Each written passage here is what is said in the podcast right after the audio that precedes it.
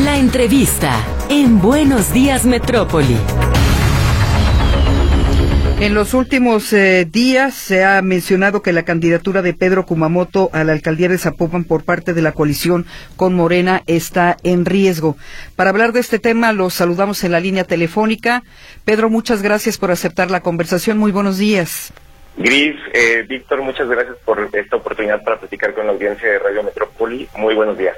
Pedro, platícanos dónde comienza todo y cuándo se resolverá esta impugnación, si es en contra, si ya tienes un plan B. Es decir, en términos reales, ¿tu candidatura perdón, está en riesgo? Bueno, creo que son muchos, eh, digamos, elementos que tenemos que agregar para responder esa pregunta.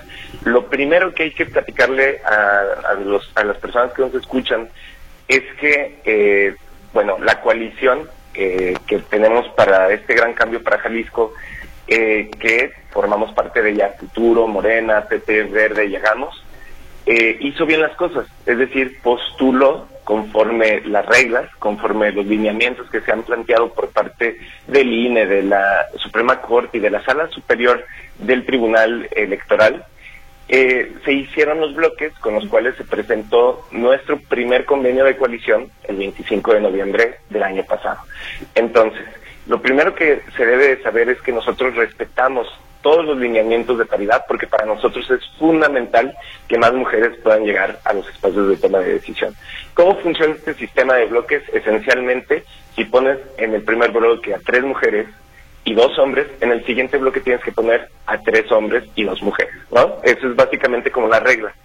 Lo que pasa eh, hace apenas unos días, estamos hablando que el viernes, si mal no recuerdo, el jueves nos notifican, es que el Tribunal Electoral local, no el de, eh, digamos, el nacional, sino el local, el cual todavía se le puede eh, presentar apelaciones o se puede combatir su decisión, nos presenta un mecanismo distinto al que existe en los eh, pues digamos en, las en, las normas o digamos en los lineamientos que se habían estado siguiendo y nos dice no tú no puedes seguir el 3 2 2 3 tú vas a tener que hacer o tú, vas a tener que postular una mujer un hombre una mujer un hombre una mujer y un hombre.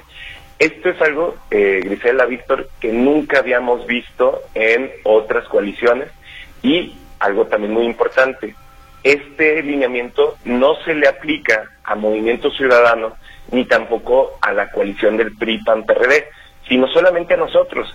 Es decir, cuando un árbitro electoral solamente dicta unas normas para unos y no para otros, el trabajo que está haciendo es parcial, es decir, está tomando un lado. Y por eso es que precisamente desde hace unos días las dirigencias ya estaban reunidas en la Ciudad de México desde el jueves, si mal no recuerdo, para poder organizarse, porque todas las coaliciones, todas, después de que anuncian su primer convenio de, digamos, su, convenio de, de, coalición, pues pueden hacer modificaciones, cuantas, las que quieran. Desde el 25 de noviembre se había hablado la posibilidad de continuar dialogando con los distintos municipios y con las distintas aspiraciones para poder construir consensos y también para sacar de, de ahí, de los municipios que no se construían los consensos, a quienes en un arranque se habían puesto como parte de la coalición.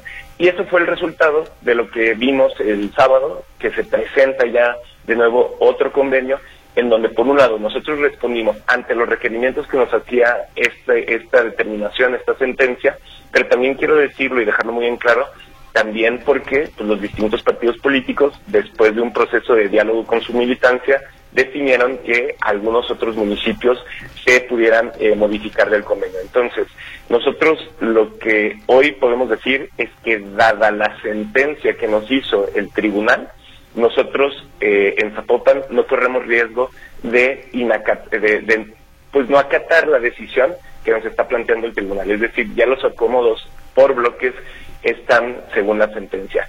Sin embargo, y eso es lo que se anuncia el día de ayer, se va a impugnar esta decisión porque no puede solamente afectar a una coalición. En todo caso, todas las coaliciones tenemos que estar medidas con la misma vara y por lo mismo vamos a exigir que la paridad que se nos ha aplicado o se le aplique a todas y a todos, este, pues, pues precisamente para que eh, se pueda eh, pues pues se pueda tener las mismas reglas del juego para todos los jugadores. Eso es esencialmente en donde nos encontramos actualmente. Pedro, ¿quién impugnó el reparto de sus candidaturas o por qué interviene el tribunal? Y también saber ese fundamento de uno y uno que les da el tribunal, ¿en qué lo fundamentos, en qué lo basaron?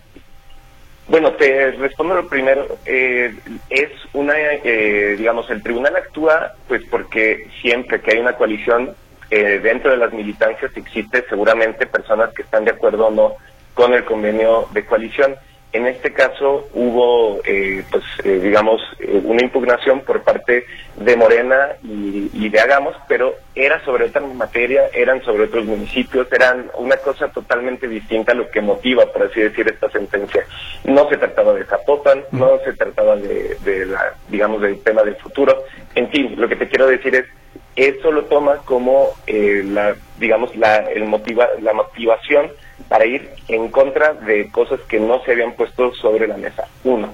Y dos, el razonamiento detrás de este acomodo a nosotros también nos sorprende porque no encontramos que exista algún antecedente, insisto, nosotros hicimos las cosas bien, nosotros planteamos la paridad como se ha estado planteando la paridad de manera recurrente, es más, planteamos la paridad como la plantean los otros partidos o las otras coaliciones. Entonces, ¿por qué aplicar un criterio que no se había aplicado? La verdad es que para nosotros también es sorprendente y por lo mismo, pues nos parece que es una argumentación endeble que nos deja ver que tenemos un árbitro parcial que está actuando pues de la mano de los naranjas, que están actuando de la mano del miedo que tienen de vernos, pues que nos estamos fortaleciendo y en ese intento pues tratan de descarrilarnos y creo que pues esta jugada no les salió y bueno, es por eso que para nosotros lo que no tiene una explicación jurídica clara, lo que no tiene antecedentes, lo que no tiene ningún tipo eh, de claridad de por qué se genera este criterio, para nosotros nos lleva a la conclusión de que se trata de la utilización política de la justicia, algo que no debería de suceder. Ahora, si el tribunal no les da la razón en este caso, ¿se disuelve la alianza en varios municipios para garantizar tu candidatura en Zapopan? Eso también es algo que hemos estado viendo que, que, se ha planteado en medios de comunicación y yo quisiera ser muy empático. Eh, no se trata exclusivamente de una candidatura. ¿Qué es lo que sucedió? Y, y, creo que la mejor forma de demostrar que lo que estoy diciendo es cierto es que esta sentencia llegó el viernes, si mal no recuerdo. Pero desde el jueves en la mañana, las dirigencias de, los, de todos los partidos políticos que conforman esta coalición estaban reunidas para precisamente hacer modificaciones al convenio de coalición. Entonces, es mentira eh, plantear que todas las modificaciones que se hicieron, que cada uno de los municipios que salió o que entró, se debió a un tema de Zapopan.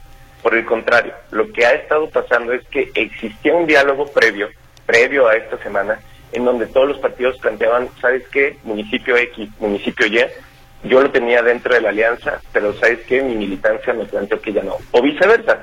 Hubo también municipios que dijeron, sabes que eh, nosotros estábamos fuera de la alianza, pero ya terminamos de dialogar entre las distintas militancias y creemos que sí deberíamos de ir en conjunto para tener la fuerza necesaria para ganar.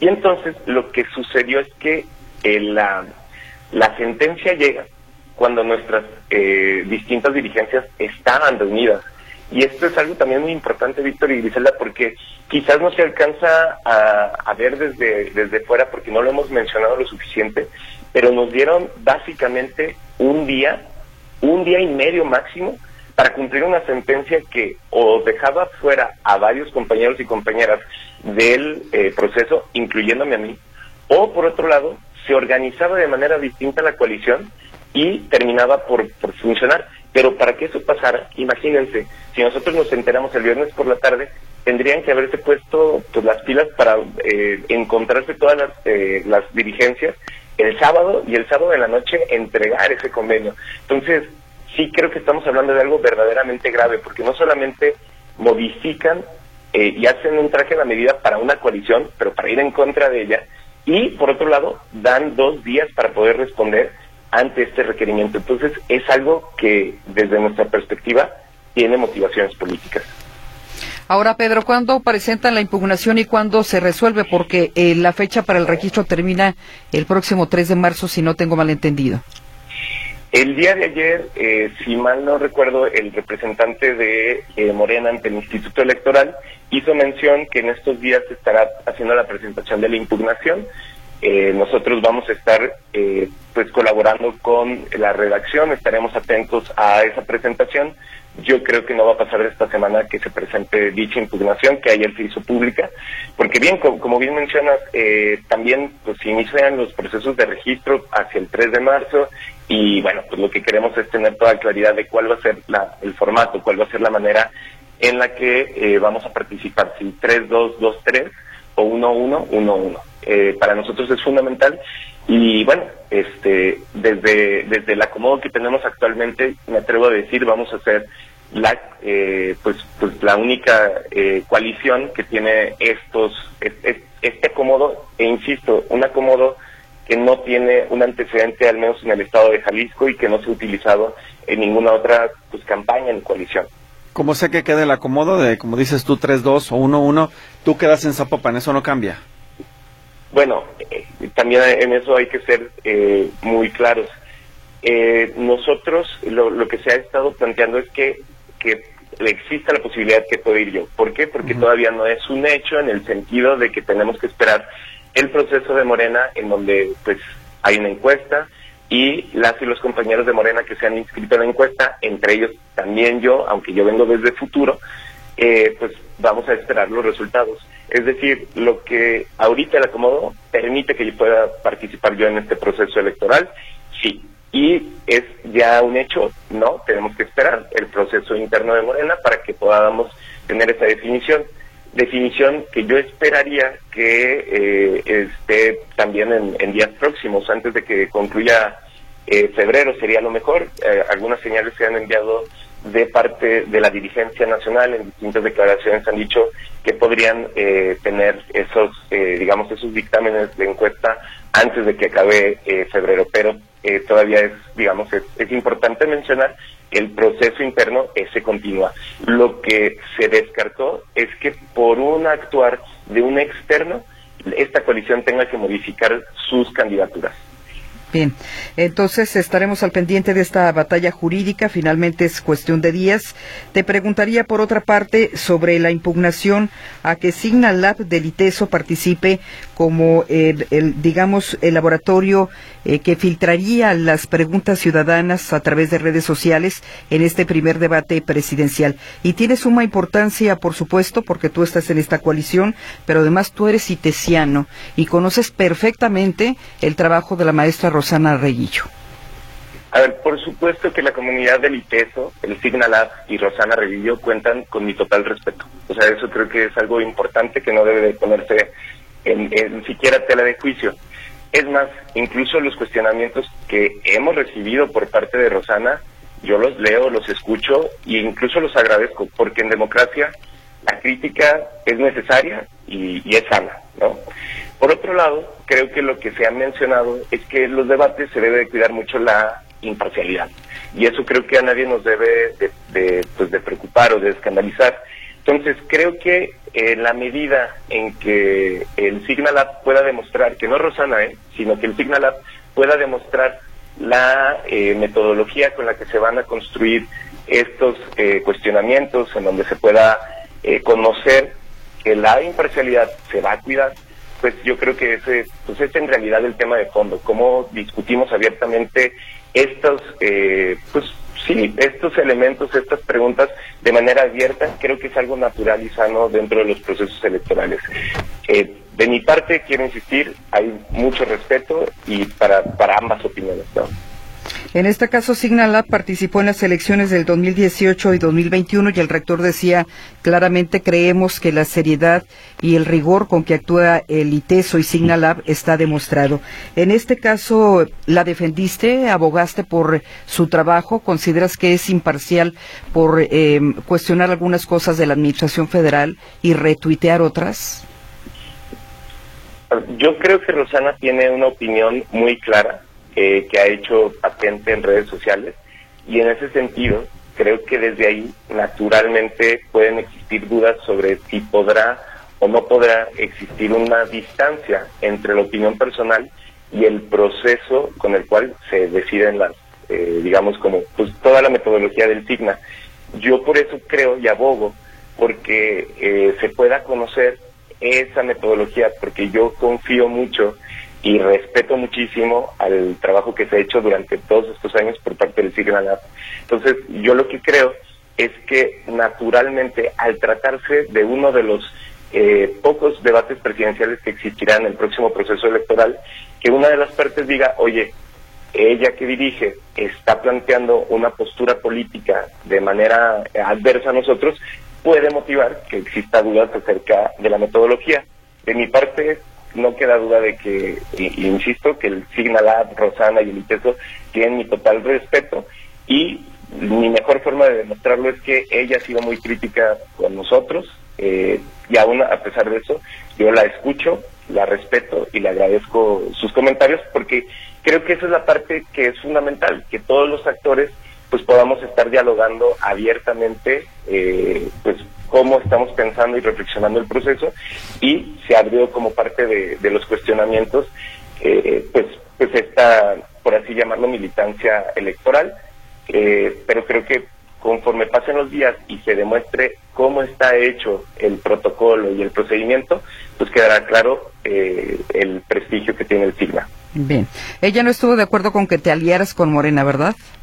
Así es, eh, definitivamente. Por eso te digo, yo creo que la mejor manera de demostrarle mi respeto es que a pesar de todos sus cuestionamientos, nosotros, eh, pues yo la voy a seguir respetando y yo la voy a seguir leyendo, la voy a seguir escuchando y voy a estar muy agradecido por lo que ella ha significado para, eh, para pues, pues las juventudes, para el estudio de las ciencias sociales y en el personal, pues por haber también sido una voz muy importante en mi, en mi formación. Bien, Pedro eh, Kumamoto, te agradecemos la conversación con el auditorio de Radio Metrópoli. Seguimos al pendiente de esta impugnación, del resultado y finalmente cómo quedará este panorama electoral. Griselda, Víctor, muchísimas gracias. Siempre un gusto escucharles. Gracias, eh, Pedro Kumamoto, aspirante a la alcaldía de Zapopan.